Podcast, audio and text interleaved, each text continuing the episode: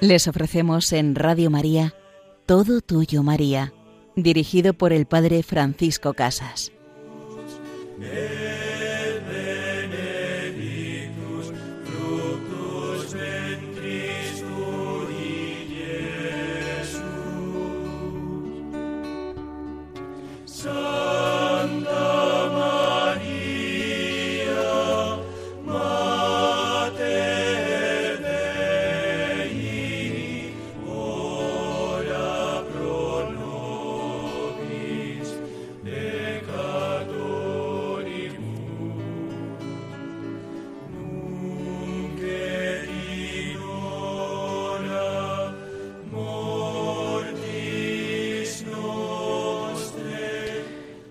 Querida Madre, ruega por nosotros, preséntanos siempre ante tu Hijo Jesús, que junto a su Padre, junto al Padre eterno, al Padre nuestro, intercede por nosotros, ofrece nuestras vidas ante Dios, concédenos la gracia de servir a tu Hijo, querida Madre.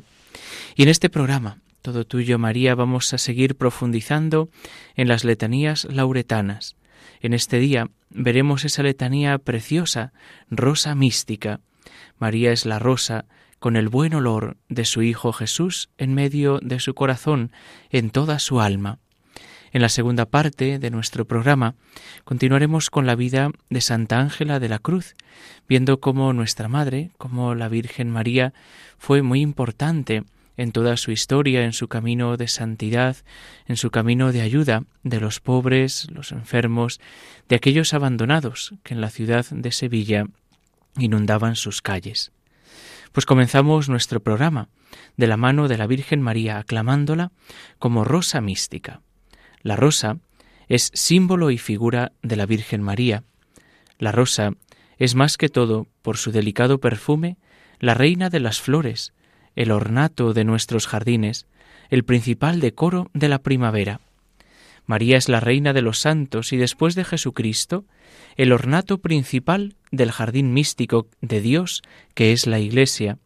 Más aún, después de Dios, ella es el esplendor y el ornato del cielo.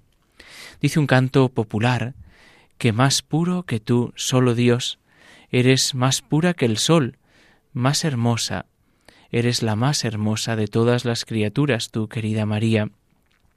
Eres la más pura, la llena de gracia, el buen olor de Cristo. María es también la rosa mística, porque es la rosa de Jericó.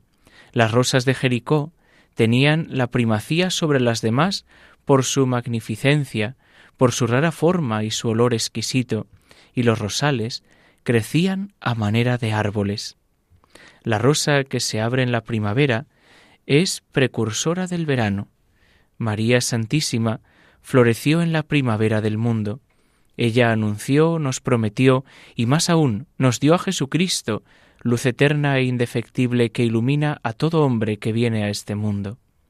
Llama vivísima de caridad y de verdadero amor sobrenatural hacia los hombres, luz que disipó la ignorancia y los errores de nuestro entendimiento, que nos hizo conocer la voluntad de Dios.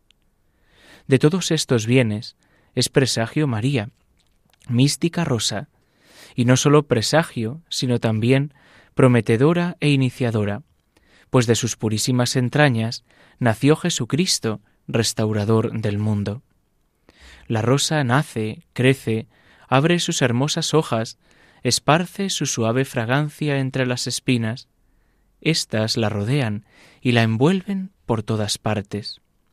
María nació, creció, llegó a su singular perfección entre muy punzantes espinas.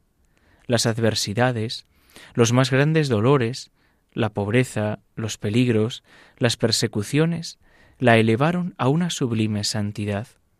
Escogida por Dios para ser copia fiel del Hijo venido a la tierra para sufrir y morir por nosotros, y predestinada a ser con el Hijo colaboradora en la obra de la redención. En Nazaret y en Belén, en Judea, en Egipto, en Jerusalén y en la cima del Calvario, María Santísima sufrió los más atroces tormentos. Nosotros también estamos llamados en nuestra vida a mirar a María e imitarla, a ser también una rosa escogida por Dios, a ser los más bellos por la gracia, los más bellos purificados del pecado, donde el Señor quiera habitar, y descubrirnos que, amados por Dios, bellos porque Él nos hace bellos, a su imagen y semejanza, también vivimos tantas veces entre espinas, también vivimos unas veces recibiendo los pinchos en nuestra vida, otras veces teniéndoles muy cerca, pero sabiéndonos siempre protegidos y amados por el Señor, protegidos y amados por esa presencia de la Virgen María. Hace poco tiempo fui nombrado párroco de uno de los monasterios más bellos, podríamos decir, y no es publicidad, de España, el monasterio de la Santa Espina, donde se custodia una de las reliquias más antiguas e importantes de la cristiandad, pues fue de las reliquias más que más cerca estuvieron del Señor coronando su cabeza, recibieron la sangre del Redentor y hoy podemos venerar esta reliquia en ese monasterio, pues esa espina, que fue motivo de dolor para el Señor, que fue uno de los instrumentos y armas de la pasión, se convierte ahora para nosotros en canal de redención, en canal de salvación, en reliquia, en un instrumento que Dios nos ha regalado y nos ha dejado para acercarnos a Él para acercarnos por la veneración de esta santa reliquia al amor de Jesucristo en su pasión y muerte, al amor de Jesucristo hasta la entrega de su cruz. Así que es un regalo poder vivir en esta rosa, en esta rosa mística que es María, en esta rosa mística que es la Iglesia, en la que tenemos espinas, pero necesitamos buscar el buen olor de Cristo en ella, necesitamos ser fragancia amorosa en medio de nuestra familia, en nuestra comunidad, en nuestro pueblo, en nuestro trabajo, donde estemos. Necesitamos llevar el buen olor de Cristo, el buen olor de María, y por eso la invocamos como rosa, como rosa mística, como rosa preciosa cultivada en el gran jardín de Dios, como rosa mística cultivada por Jesucristo, cultivada por el Padre, por el Espíritu Santo, y así nosotros, necesitamos también dejarnos cultivar y cuidar por Dios. Rosa mística, misticismo, estos dos términos, mística y misticismo, derivan del griego místicos, que se refieren al misterio o secreto. En la práctica se usan ambos como sinónimos, designando todo el estado contemplativo en que se sumerge el alma en su tender a Dios, como la doctrina que trata de esas manifestaciones espirituales también se llama la mística. María es una rosa bella, preciosa, de buen olor, porque contempla a su Dios y Señor, y no sólo le contempla, sino que le imita y como fiel discípula le sigue. Aquí, con este término, mística, misticismo, queremos hacer referencia a ese estado contemplativo, a ese estado espiritual del alma que llena de la gracia santificante y purificada del pecado, se eleva a Dios por un acto de amor en el que le es dado tener la experiencia de lo divino. En sus distintos grados, que van del recogimiento interior hasta la unión perfecta del alma con Dios, la vida mística se resume en un intenso y fervoroso acto de amor. Grandes místicos figuran en la tradición católica de todos los siglos. San Bernardo, San Buenaventura, Santa Catalina de Siena, San Francisco de Sales, Santa Margarita María de Alacoque, San Juan de la Cruz, Santa Teresa de Jesús, Santa Teresita del Niño Jesús, y esta última, con ese deseo de seguir haciendo bien en el cielo eternamente y enviar esa lluvia de rosas como la gracia de Dios derramada desde el cielo sobre toda la humanidad. María Santísima vivió y experimentó en su propio ser el grandioso, el insondable misterio de la encarnación del Divino Verbo en su purísimo seno. ¿En qué estado de mística contemplación viviría ella esos nueve meses y después el resto de su vida? ¿A qué estado espiritual llegaría su alma inmaculada, que estaba colmada, plena de gracia, preservada del pecado, no purificada del pecado, como todos los demás santos, sino preservada del mismo, inmaculada desde el primer instante de su concepción? ella vivió un continuo e inagotable acto de amor a Dios. Qué unión con Dios tan perfecta, indisoluble, singular, única, incomparable y misteriosa es la excelsa rosa mística. Pues pidamos su intercesión, pidamos vivir con María y como María, y en este ratito, donde vamos a escuchar esa canción preciosa, Ahí tienes a tu madre, que nos acojamos a ella, pidámosle que las espinas de nuestra vida no nos oculten el gran amor de Dios, no nos oculten el buen olor de Cristo que quiere inundar y bañar nuestra vida. Tienes a tu madre si estás buscando acercarte a Dios Ahí tienes a tu madre, ahí tienes a tu madre, ahí tienes a tu madre,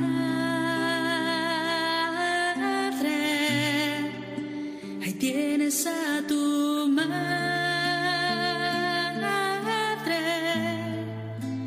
ahí tienes a tu madre.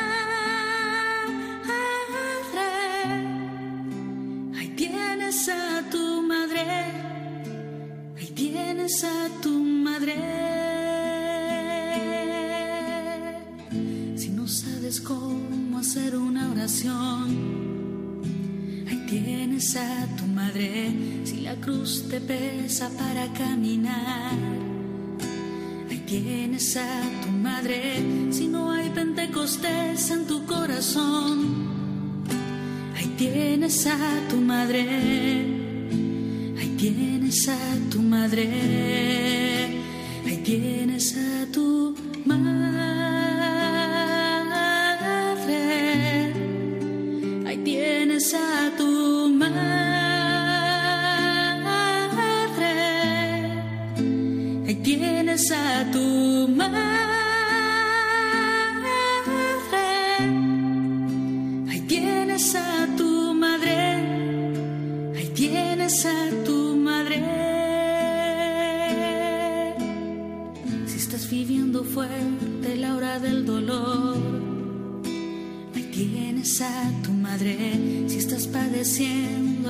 enfermedad. Ahí tienes a tu madre si te encuentras sumido en desesperación. Ahí tienes a tu madre. Ahí tienes a tu madre. Ahí tienes a tu madre. tienes a tu madre.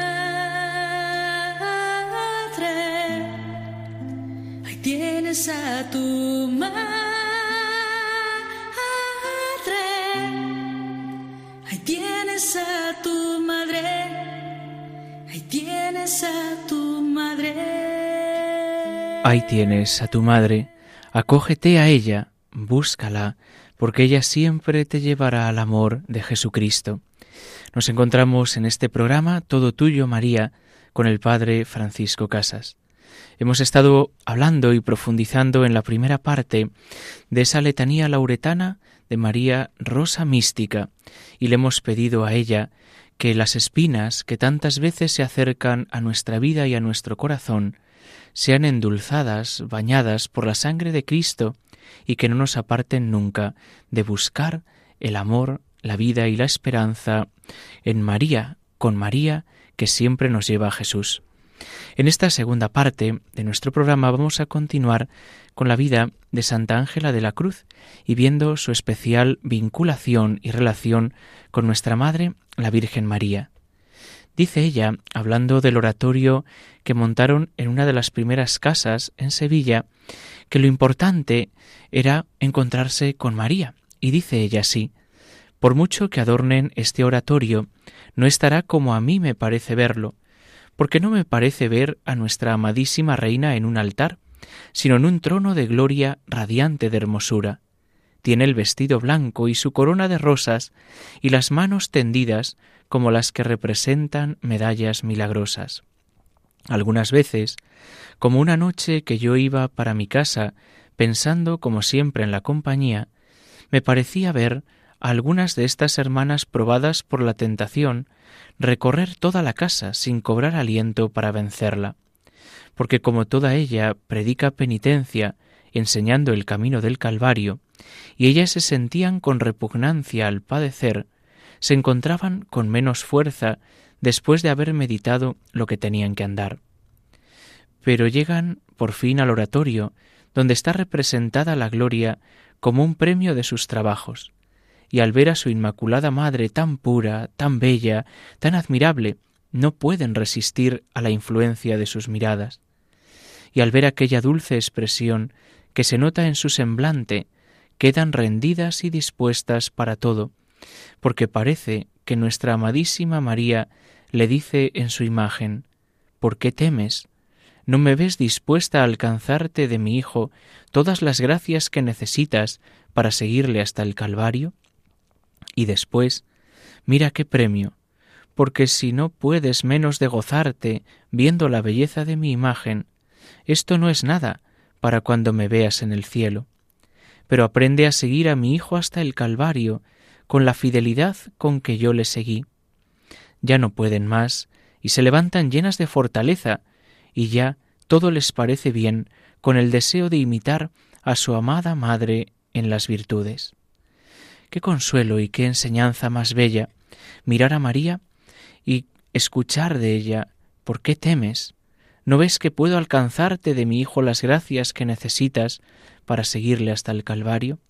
¿No ves que puedo alcanzarte de mi Hijo la gracia para vivir esta hora del dolor, esta hora de la pasión? ¿No ves que puedo alcanzar de mi Hijo el que unas tu vida a la suya, el que colabores en su obra de redención? Y así el cristiano, que le pide a María compartir la hora del dolor con su Hijo y encontrar consuelo en ella, María se le mostrará como la gran Madre. Y decía Sor Ángela, esto iba yo pensando por la calle enladrillada, y por eso decía yo, debe estar el oratorio lo más adornado que se pueda para que cause esta impresión en el alma desfallecida. Iba pensando esto y rezando el rosario, pero de pronto se me representó el oratorio más claro que nunca, y la Virgen parecía suspendida en el aire, pero tan hermosa y tan amable en su rostro, que mi alma se vio llena de afectos amorosos, comprendiendo todo lo que esta poderosa reina hará para ayudar a la perfección de estas almas. Tuve que parar el rosario para gozarme de aquella belleza y prorrumpir en una porción de alabanzas que salían de mi corazón hacia esta bendita Señora. Ojalá que me acordara de todo lo que le dije en aquel momento de entusiasmo y que estaba mi corazón tan movido a su amor. Dios me inspiraba aquellas alabanzas que no podían salir de mí. Yo la veo del tamaño de la Virgen del Buen Consejo que estaba en San Felipe, y una cara tan preciosa, porque esta imagen tenía una cara preciosa, Ojalá se encuentre una cara así para la de nuestro oratorio, decía ella. Siempre se me representa de blanco y sin niño, con las manos, como he dicho antes. Algunas veces he querido yo representármela en mi imaginación con el niño en brazos, con intención de poner en el altar la de mi hermana, que es muy bonita, pero no lo he conseguido. Siempre me parece verla lo mismo, aunque algunas veces más hermosa que otras, nunca tan hermosa y clara como la noche que he dicho. Como la compañía de ser tan pobre, mientras no se le haya proporcionado algunos adornos que con la ayuda de Dios también llegará el día que los tenga, adornarán el altar con flores, que son muy a propósito para significar la pobreza y las virtudes, dos cosas que no pueden faltar a las que compongan la compañía. Pues estas flores, estas virtudes son las que nos invita a tener también nuestra Madre la Virgen. Adornar el altar con flores, adornar el altar con la pobreza y las virtudes, es pedirle al Señor que al ofrecerme cada día en la Santa Misa ponga toda mi oración, trabajos, sufrimientos, alegrías en ese altar donde Cristo se ofrece. Y nuestra Madre la Virgen, como un día se le acercó a Ángela para que pudiera contemplarla en la calle enladrillada, bella, preciosa, animándola a la entrega, también nosotros podamos recibir ese estímulo, ese entusiasmo, ese entusiasmo para caminar y contemplar a María. Y sigue ella hablando de ese adorno en los altares. Dice, criarán flores no para recreo ni distracción, sino para que sirvan de medio para obsequiar a la purísima reina de nuestro corazón. Apenas abra una flor, se cortará para llevarla a los pies de su única dueña, privándose del gusto de ver la maceta o la rama de muchas flores. Y en todas las macetas se escribirá el nombre de la Virgen, para que esto sirva de acuerdo a las hermanas, de recuerdo a las hermanas, cuál es la intención de tener flores. Solo María, y sólo ella será la dueña, y para ella sólo se criarán. Después, si se puede alcanzar la licencia para tener a nuestro Señor en casa, esto será el colmo de nuestra dicha, y más, cuando nuestra vida imita en lo posible la ovída oculta de nuestro Señor en el Santísimo Sacramento, cuando parte a su gloria y se queda con nosotros por el amor que nos tiene. Pues así, ofreciendo a María estas flores, este rosario, esta cadena de sacrificios y de entrega, queremos nosotros ofrecer nuestra vida, ofrecer las primicias de nuestro amor, nuestras obras de cada día. Y nos despedimos de este programa invitándoles a escucharlo de nuevo en el podcast del programa Todo Tuyo María o a escribirnos un correo electrónico al programa todo tuyo maría arroba y la bendición de Dios Todopoderoso, Padre, Hijo y Espíritu Santo, desciendan sobre vosotros. Alabado sea Jesucristo.